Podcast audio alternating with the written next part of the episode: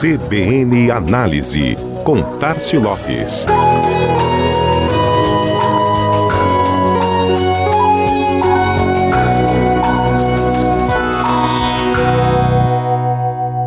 E uma das notícias com maior destaque nos portais especializados em marketing e comunicação na primeira semana do ano foi o anúncio feito pela Uber na última quinta-feira, no qual a companhia decidiu encerrar as operações com restaurantes, bares e lanchonetes em sua plataforma Uber Eats.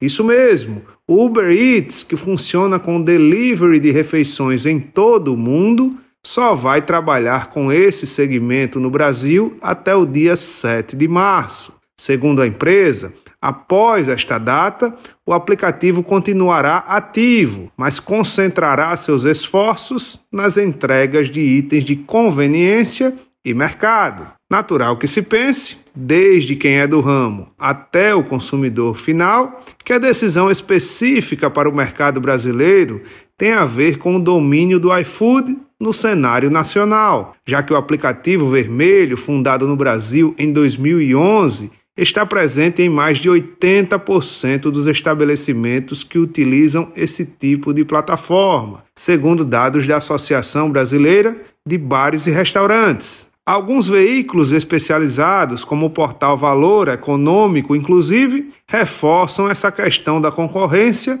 como sendo a razão principal da decisão do Uber, mas a companhia alega que a partir de agora o objetivo será oferecer acesso a uma seleção de supermercados, lojas especializadas, pet shops, lojas de bebidas e até floriculturas, entre outros artigos, o que será colocado em prática já a partir de 8 de março. Com relação às parcerias que serão descontinuadas, a empresa informou que dará todo o suporte necessário para que o estabelecimento encontre outro operador parceiro para o delivery, no caso dos exclusivos Uber Eats, ou mesmo monte seu sistema de entregas particular. O fato é que a mudança de rumos anunciada surpreende, porque mexe com a própria essência do negócio, já que até mesmo o nome da plataforma remete à alimentação e delivery de refeições. Por outro lado,